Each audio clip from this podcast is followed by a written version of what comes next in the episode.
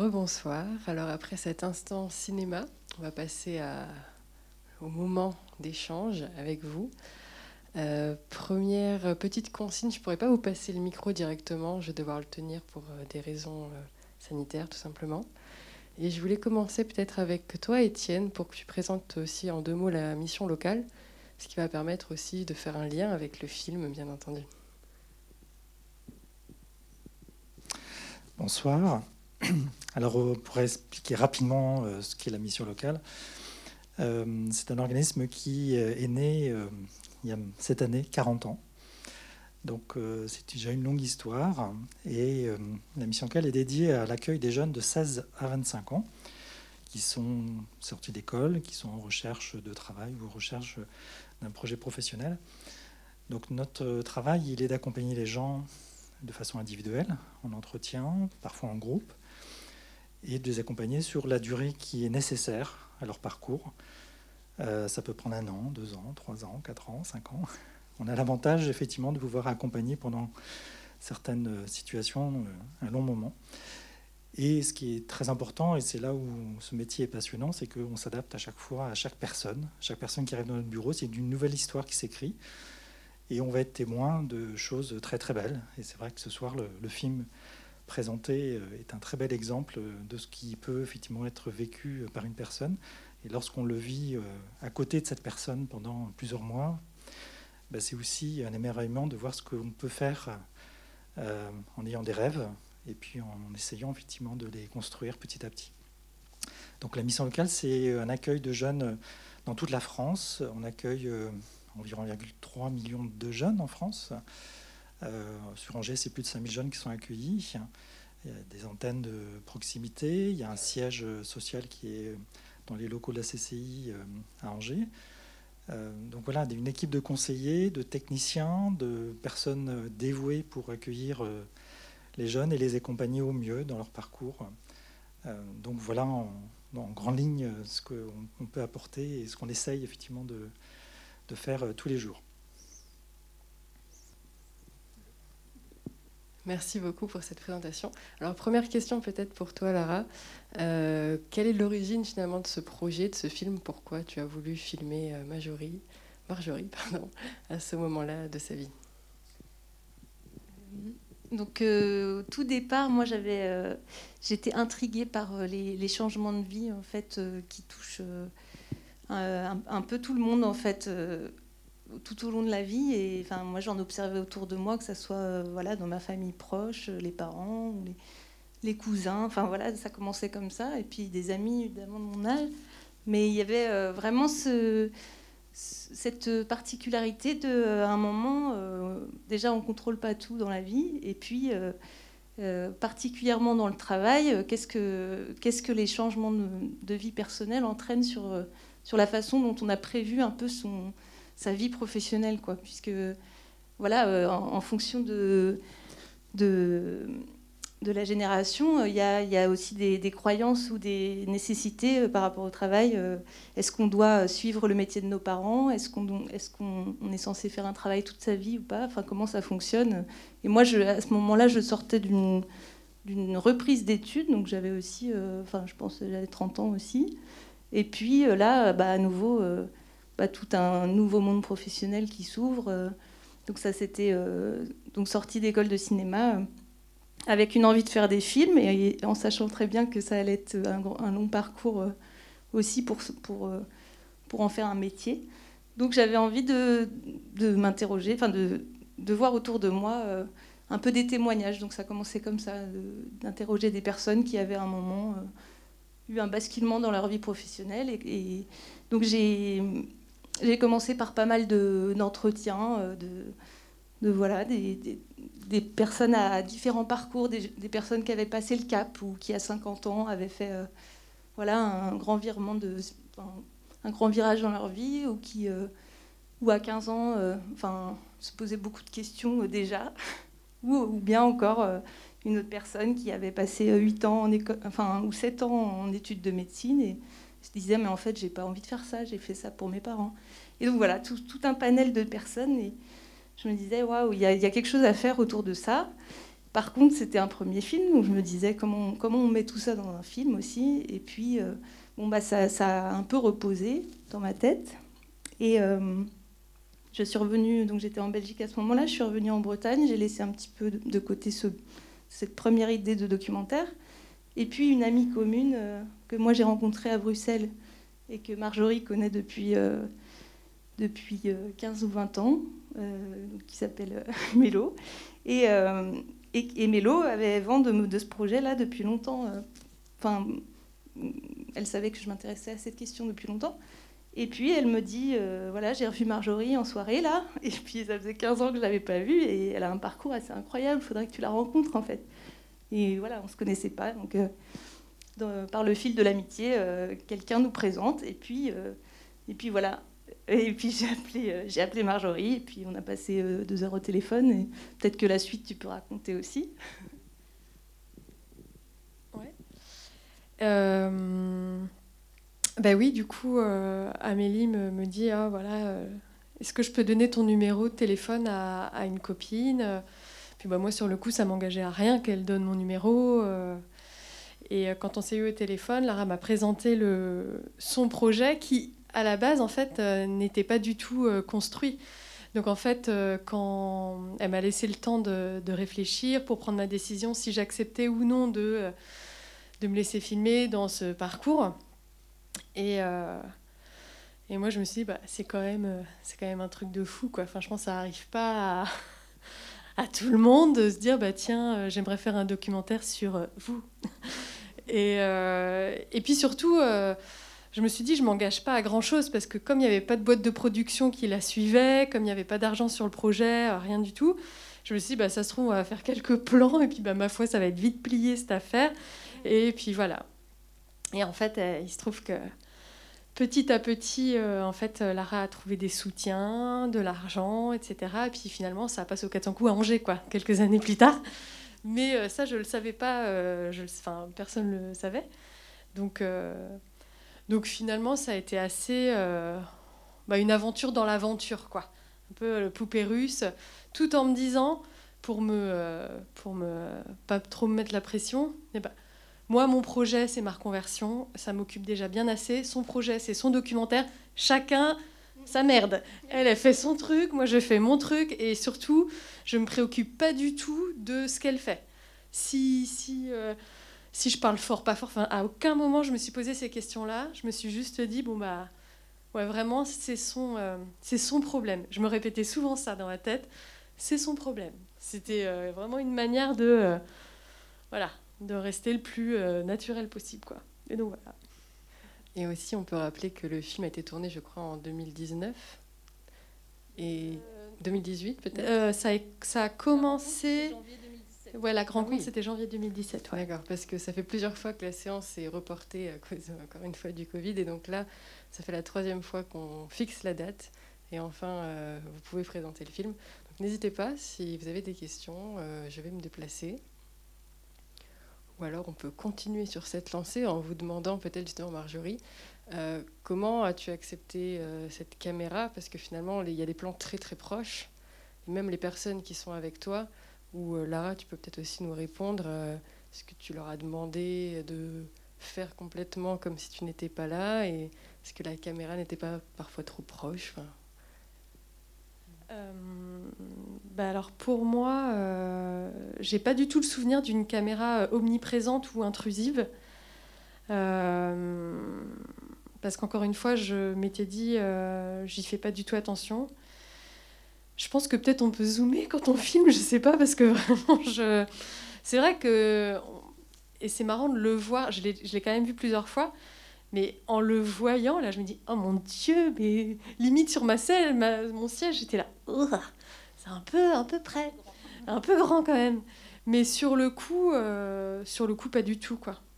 Et comment les gens ont accepté, euh, bah, c'est vrai que je me dis, autant moi, euh, bah, ma foi, c'est mon parcours qui est au centre du truc, donc ok. Mais je pense à ma copine Yaya qui est en slip soutien-gorge, qui se fait épiler. Bon, ben voilà, c'est... elle n'est pas farouche, mais beau quand même. Euh, je pense qu'en fait, il y avait. Euh, euh, cette thématique de bon déjà c'est une copine alors je pense qu'elle est contente de participer euh, à ce truc là et puis euh, Madame Bertrand la personne âgée qu'on voit dans le film qui était la mamie que je gardais la nuit pour financer une partie de, de ma reprise d'études en fait on lui avait demandé son autorisation mais aussi à son fils parce que parce que du coup elle perdait un peu, euh, un peu la bouloche. Et du coup, on voulait s'assurer que tout soit OK au niveau de la famille aussi. Et bah, je pense que c'était beaucoup de générosité leur part d'accepter. Et, euh, et du coup, euh, je pense que s'associer à un projet qui parle de cette thématique-là aussi, ça parle à beaucoup de gens parce que la, reconversion, c'est, en tout cas pour moi, c'est en filigrane, il y a la quête, il y a l'idée de la quête du bonheur, de, de de c'est quoi, son, c'est quoi l'équilibre euh, entre sa vie pro, sa vie personnelle. Euh, c'est une question d'épanouissement et tout ça. Et en fait, je pense que très généreusement, les gens qui, qui ont accepté de se faire filmer, c'était qu'ils, à leur échelle, peut-être avaient aussi envie de participer à, à, traiter cette question-là. Quoi. Oui, puis d'un point de vue euh, purement technique, en fait, c'est un premier film, donc aussi peu de moyens. Moi, ce que j'aimais surtout à ce moment-là, ce que les études de cinéma, c'était vraiment pour faire de l'image à la base. Moi, je me suis aperçue que j'aimais vraiment filmer les gens. Donc, c'est aussi un apprentissage commun qu'on a fait. Et euh, le fait d'être très souple par rapport aux horaires de Marjorie, euh, au jour où il se passait des choses, des examens, des choses très importantes euh, dans son parcours, le fait d'être seul pour, pour faire ça, c'était à la fois pratique et à la fois, bah, ça a ses limites aussi, puisque le son, c'est peut-être une chose qu'on on a eu la chance de, travailler le son ensuite aussi avec des moyens, etc. Mais, mais voilà, ça a ses avantages et ses inconvénients, mais ça, m'a permis aussi dans un film aussi intimiste de pouvoir être euh, effectivement euh, à l'aise, enfin voilà, toute seule. Il n'y avait pas une équipe, quelqu'un qui tenait une perche, non, il y avait juste C'est ça. sa caméra, c'était beaucoup plus discret.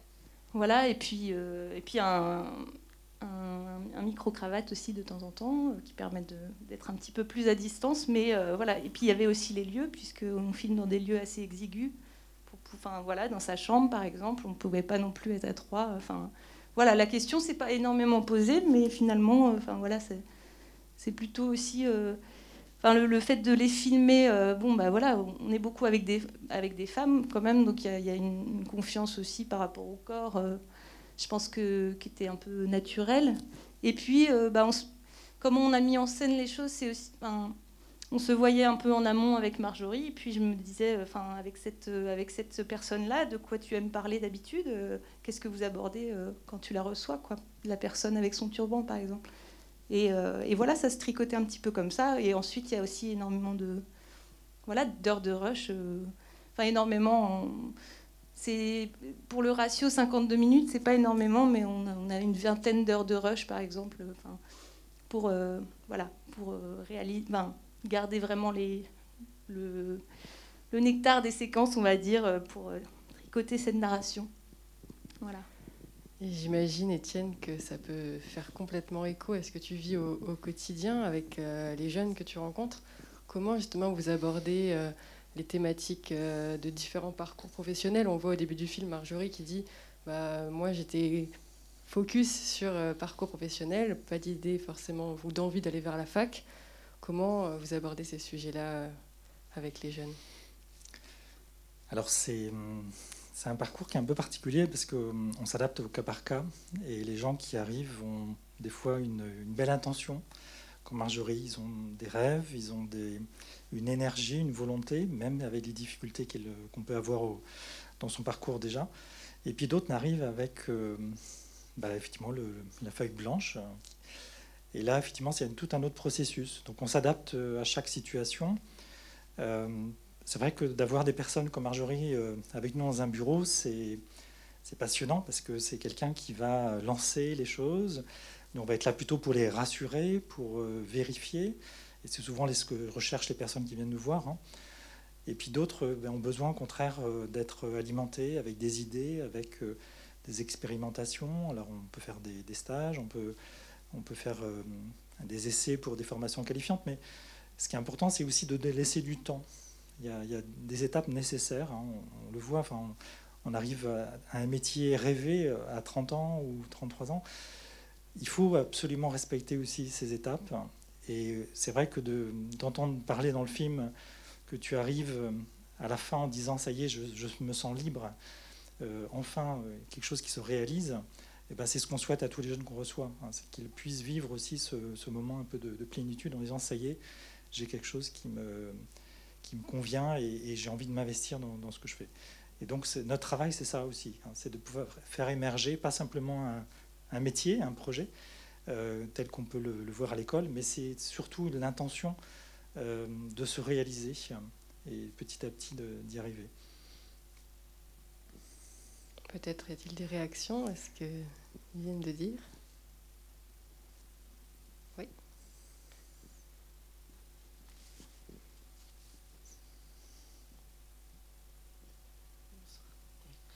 Alors moi, c'est pas forcément en réaction de ce que Monsieur vient de dire, c'est plus par rapport au documentaire et à ce qu'a pu dire un moment Marjorie dans le documentaire qui m'a un petit peu dérangée. Euh, bon, en gros, je suis en reconversion, j'ai 50 ans. Bon, moi, je fais l'inverse. J'étais dans le commerce et là, je, suis, je fais une formation pour être assistante sociale. Et donc, je me retrouve aujourd'hui avec des jeunes qui ont 18, 20 ans. Moi, j'en ai donc 50 bientôt. Et moi, en fait, je trouve que c'est une super richesse de me retrouver avec des jeunes de 17, 18 ans parce qu'ils ont aussi plein de choses à m'apprendre. Et du coup, ça m'a un peu choqué quand euh, il y a eu ce petit passage en disant euh, manque de maturité, etc. Je trouve pas, moi. Je trouve que l'âge, en fait, ça n'a pas à voir avec grand-chose. Et j'ai des jeunes avec moi bah, qui ont 18 ans et qui ont déjà un parcours, un passif qui fait que ils sont très très matures. Et c'est vrai que je trouve que c'est aussi une opportunité, de, une reconversion. C'est euh, c'est ça aussi, c'est de rencontrer des personnes que j'aurais certainement pas rencontrées maintenant et je trouve que c'est aussi une richesse, quoi, la reconversion, aussi pour ça. Merci. Marjorie, si tu veux rajouter quelque chose. Bah, sur le principe, je suis d'accord, mais je pense aussi que c'est très différent. Euh, à 50 ans, de se retrouver avec des jeunes de 18-20 ans, c'est vivifiant. Ça nous reconnecte à, quelque chose, euh, peut-être. Quand on a 30 et qu'on se retrouve avec des personnes de 15 ans, en tout cas, pour moi, ça a été... Euh, ça a été euh, les deux. Il y a eu un petit côté euh, découverte, euh, de, vraiment d'un pan de jeunesse. Moi, je ne savais pas ce que c'était que de mettre des filtres sur des photos, par exemple. Donc, j'avais des jeunes assis par terre qui se prenaient en photo, puis il n'y a pas qui faisaient ça. Je disais, mais qu'est-ce qu'ils font? Ils, ont pris plein de photos en mitraillette. Et non, ils cherchaient des filtres. Donc, c'est des trucs qui. bah ouais, ça m'a un peu déniaisé. Mais en tout cas, moi, ça m'a aussi.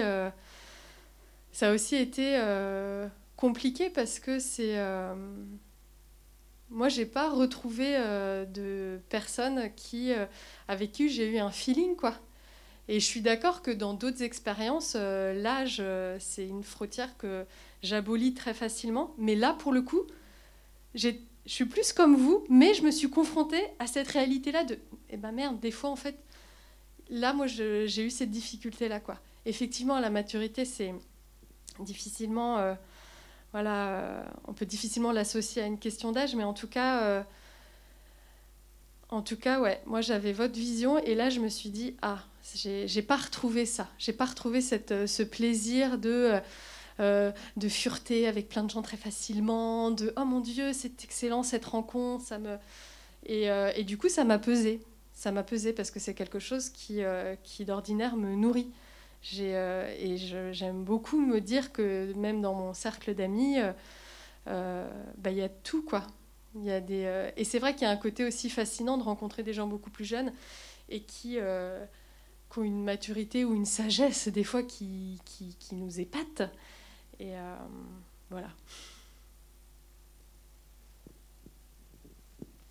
Étienne, peut-être, tu m'as dit que si tu as des questions sur le parcours de Marjorie. Euh, alors, moi, j'ai découvert le film comme vous ce soir, et franchement, ça mérite de le revoir, parce que je trouve qu'il y a énormément d'informations. Donc, déjà, il y, a, un véhicule de Marjorie qui est très fort, mais je pense que dans le, la, réflexion que tu te fais dans ce film, il y a vraiment plusieurs niveaux.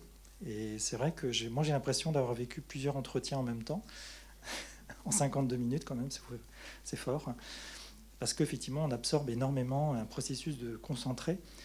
Et hum, c'est vrai que, je enfin, à la fin, j'ai une question en tout cas sur ce qu'on voit, le travail de bilan que tu fais à la fin. Euh, est-ce que c'était déjà un processus que tu avais commencé auparavant et que tu finissais, ou c'est quelque chose que tu as fait dans un second temps? On voit découper euh, tout ça. En fait, c'est euh, ce que je faisais avec ma colocataire.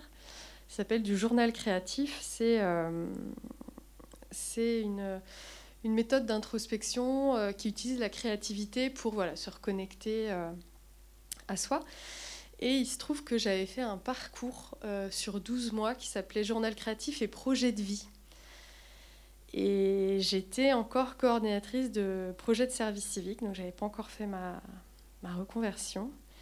Et dans ce processus-là, effectivement, un jour, après une séance, c'est grave, enfin grâce.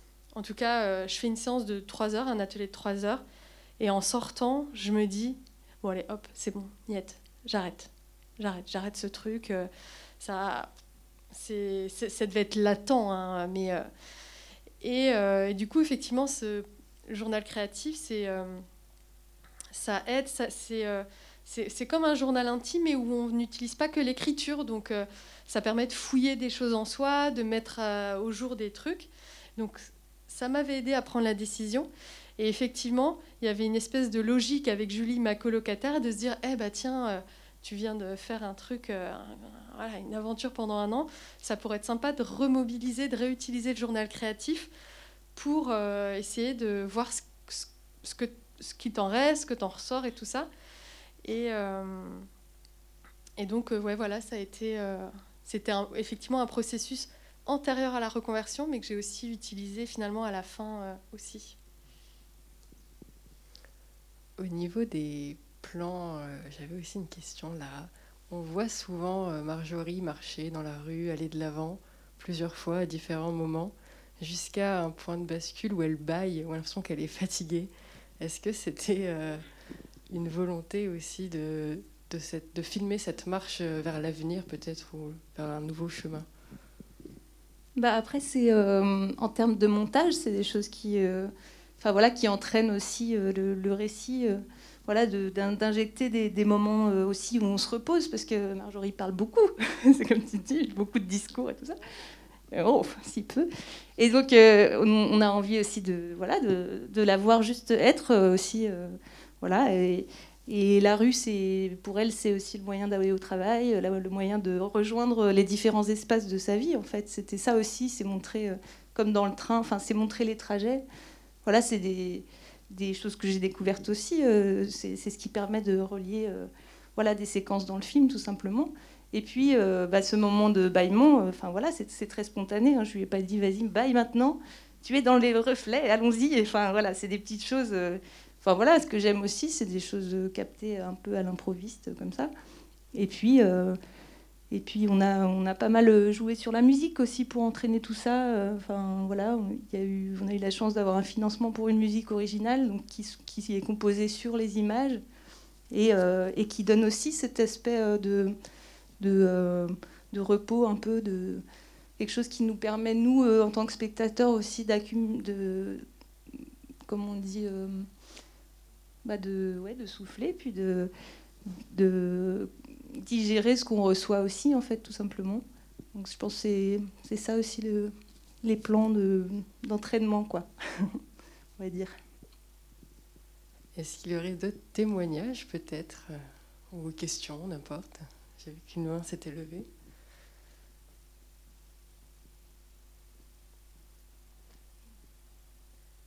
C'est vous qui Si j'ai bien compris, ce métier-là, vous envisagiez euh, de le faire quand vous étiez jeune? Vous auriez pu le faire dans la continuité euh, enfin, des choix à 16, 17, 18 ans.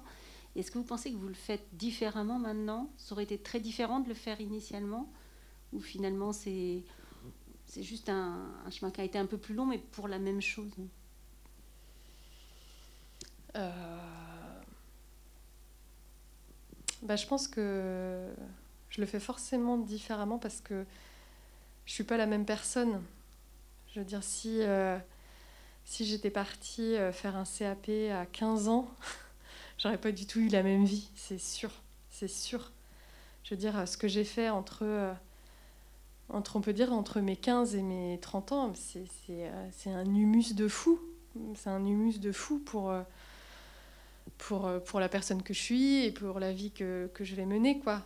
C'est-à-dire que je crois que d'ailleurs la décision de ne pas aller en CAP et du coup démarrer dans la voie professionnelle et de faire un bac, ça a été euh, une, première, décision d'une suite de plein d'autres décisions que j'ai prises après. C'est-à-dire que euh, c'est vrai que très tôt, euh, je suis quelqu'un qui est assez dans le passage à l'acte, en fait, je me rends compte.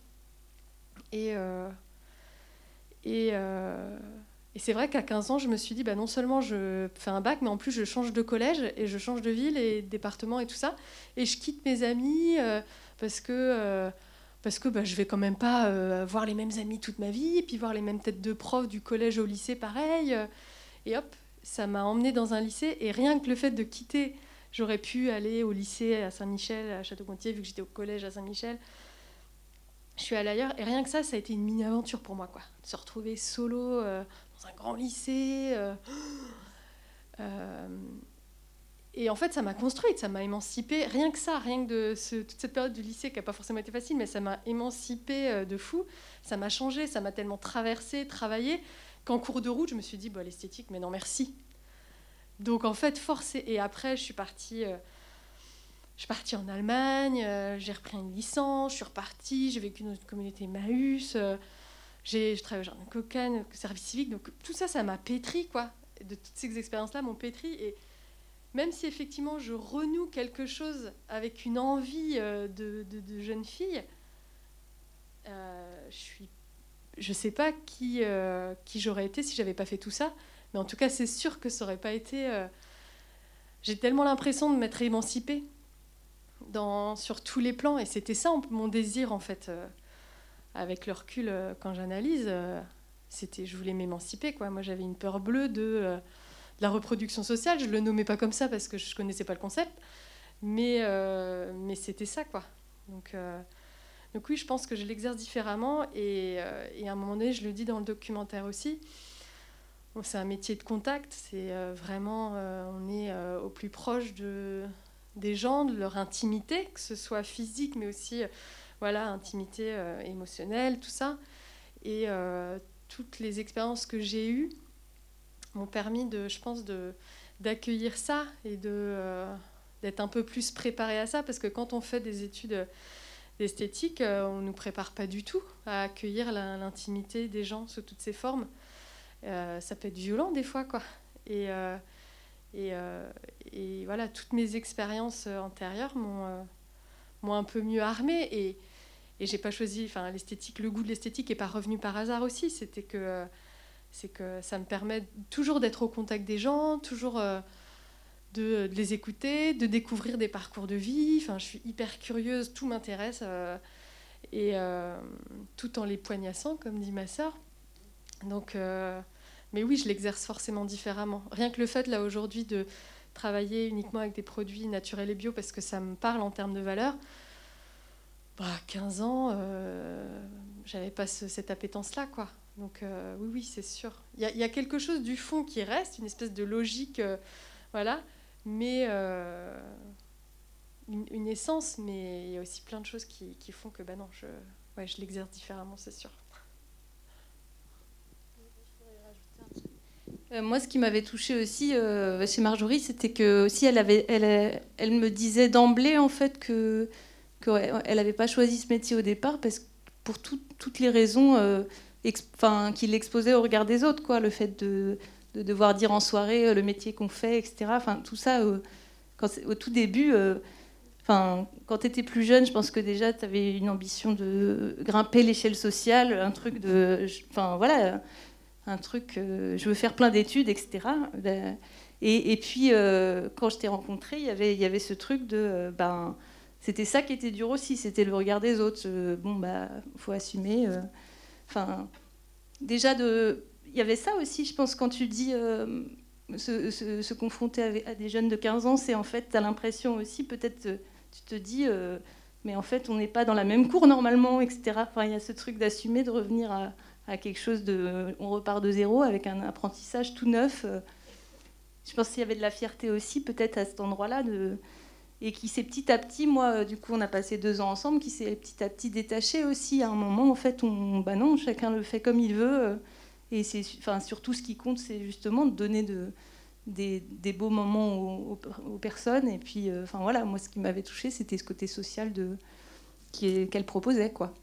Que, enfin, moi, j'ai pas une grande, grande connaissance de l'esthétique. En fait, euh, comme je vous disais, c'était euh, c'était la reconversion qui m'a amené là, mais le, le métier d'esthéticienne, c'est pas celui qui, enfin, du coup, j'avais pas imaginé traiter ce métier-là entre guillemets. C'est c'est, je pense, ce que ça représentait, c'était le, côté justement, euh, on, on, passe de l'intellect, on redescend vers quelque chose de, de très instinctif. Je pense que c'est ça qui m'a parlé aussi d'aller vers ça, quoi. J'avais vu une question par là, non Pas bien le micro. Merci.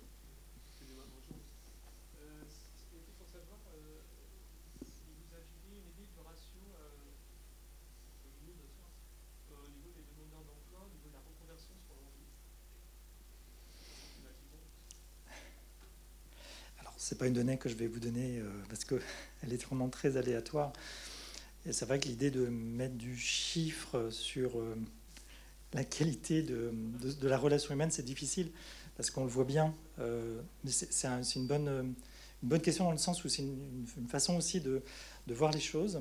C'est-à-dire qu'on essaye de voir le résultat, mais au bout de combien de temps et, par rapport à quoi.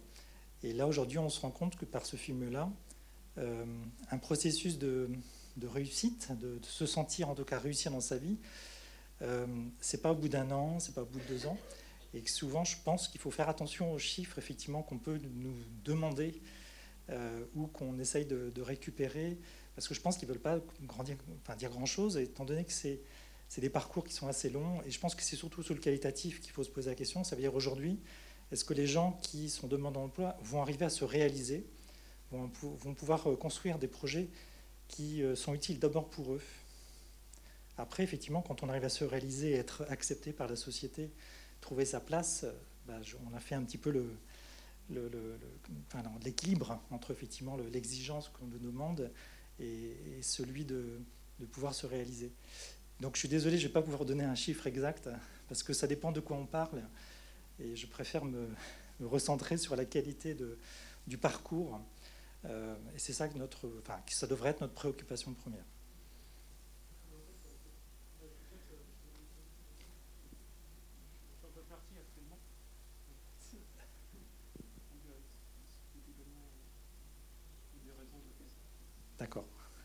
C'est vrai que peut-être on peut se demander si vous croisez au quotidien euh, beaucoup de jeunes qui déjà, peut-être à 20 ans, 21 ans, changent euh, de voie assez rapidement. Oui, alors c'est ça qui est assez étonnant. Tu, tu disais tout à l'heure, il y a des parcours qui sont très longs. Je, vois des jeunes qui arrivent qui ont 18-19 ans et qui ont déjà travaillé 3 ans. Et donc ils ont déjà un vécu, ils ont déjà, euh, euh, comment dire, ils se sont déjà lancés dans leur vie. Et il y a déjà des étapes de franchie. Et à un moment donné, euh, un jeune, même qui a 19 ans, comme tu dis, qui peut aussi être très mature dans sa tête, peut dire, mais maintenant, je veux faire quelque chose que, je veux. Ça, y est, j'ai euh, j'ai peut-être rassuré mes parents parce que j'ai travaillé, j'ai peut-être rassuré euh, mes professeurs, mais maintenant j'ai envie de commencer un parcours qui me ressemble.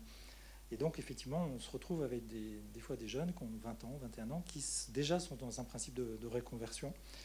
Euh, c'est ça aussi qui est, qui est, précieux et qu'il faut respecter. Il hein, ne faut pas regarder que l'âge. Alors, peut-être une dernière question? Oui.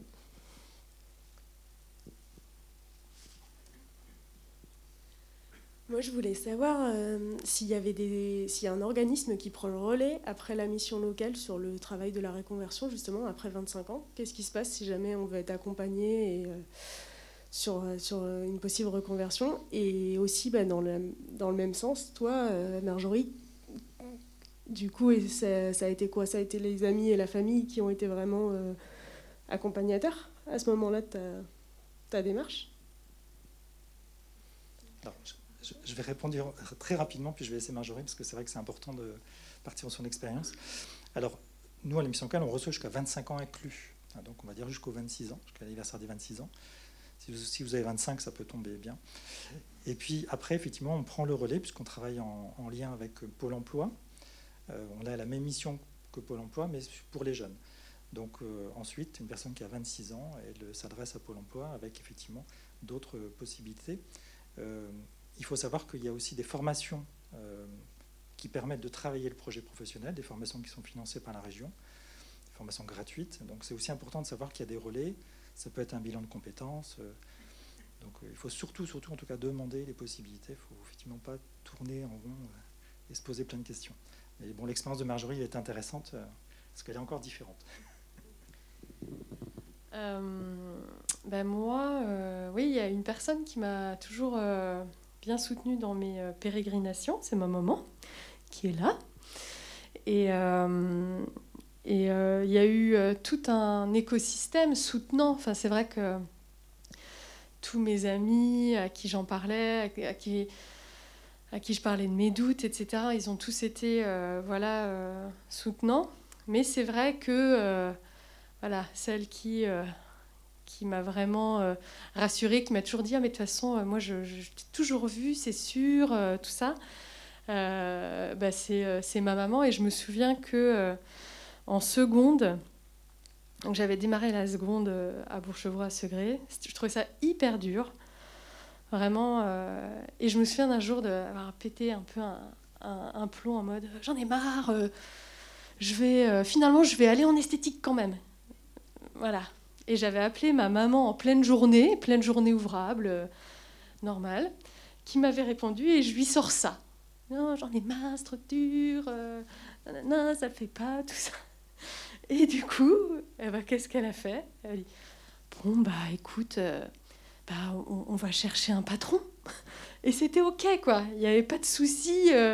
ma fille, elle veut partir dans un autre lycée, et puis en fait, sur deux, elle veut refaire de l'esthétique. Bon, bah ma foi, OK m'a toujours, euh, m'a toujours euh, suivi, même si des fois elle comprenait pas euh, tout où je voulais en venir. Mais et finalement, j'ai dû lui dire quelques jours plus tard, non mais en fait ça va mieux, donc on arrête tout, c'est pas grave, je continue. Et, et je trouve que vraiment si si oui, il y a une personne, comme elle est là, j'en profite pour faire ma déclaration. S'il y a vraiment une personne qui, voilà, sur, qui, a, été un peu un, un pilier, quoi. Euh, et puis auprès de qui je peux m'épancher, euh, voilà. Ouais, ça a été, euh, ça a été elle. Merci beaucoup. Alors pour conclure, peut-être Lara, si tu veux finaliser cette séance rencontre par un dernier mot? Eh ben nous, enfin voilà, on était très touchés de, enfin de montrer le film à Angers parce que, enfin voilà, ça, ça boucle une boucle quand même, euh, malgré tout. On a commencé en 2017, on est en 2022. Bah, chacune fait son chemin. Moi, je continue à faire des films et, à aimer ça parce que aussi ça, enfin voilà, c'est une, première expérience qui m'a donné confiance aussi pour continuer à en faire, y compris bah voilà avec une production euh, m'a aussi soutenue, des gens qui croient en nous, etc. C'est quand même, euh, enfin voilà, c'est hyper précieux par les temps qui courent de pouvoir s'accrocher à des choses, même si c'est long, même si c'est pas forcément euh, enfin, voilà, euh, rémunérateur, on ne sait pas trop. Enfin, voilà. En tout cas, euh, voilà, ça nous tenait à cœur de le faire ici. Et, et voilà, et Marjorie continue son chemin voilà, avec une, un institut à Angers aujourd'hui que vous pourrez trouver au détour d'une rue que moi, moi-même je ne connais pas encore. Donc, donc voilà, c'est merci beaucoup d'être venu, d'avoir eu la curiosité de venir et de et, et voilà, je vous souhaite de retourner encore au cinéma et faire des rencontres, euh, voilà, euh, échanger. C'est très très précieux en ce moment. Voilà. Merci. Et merci encore à vous. Euh. Merci.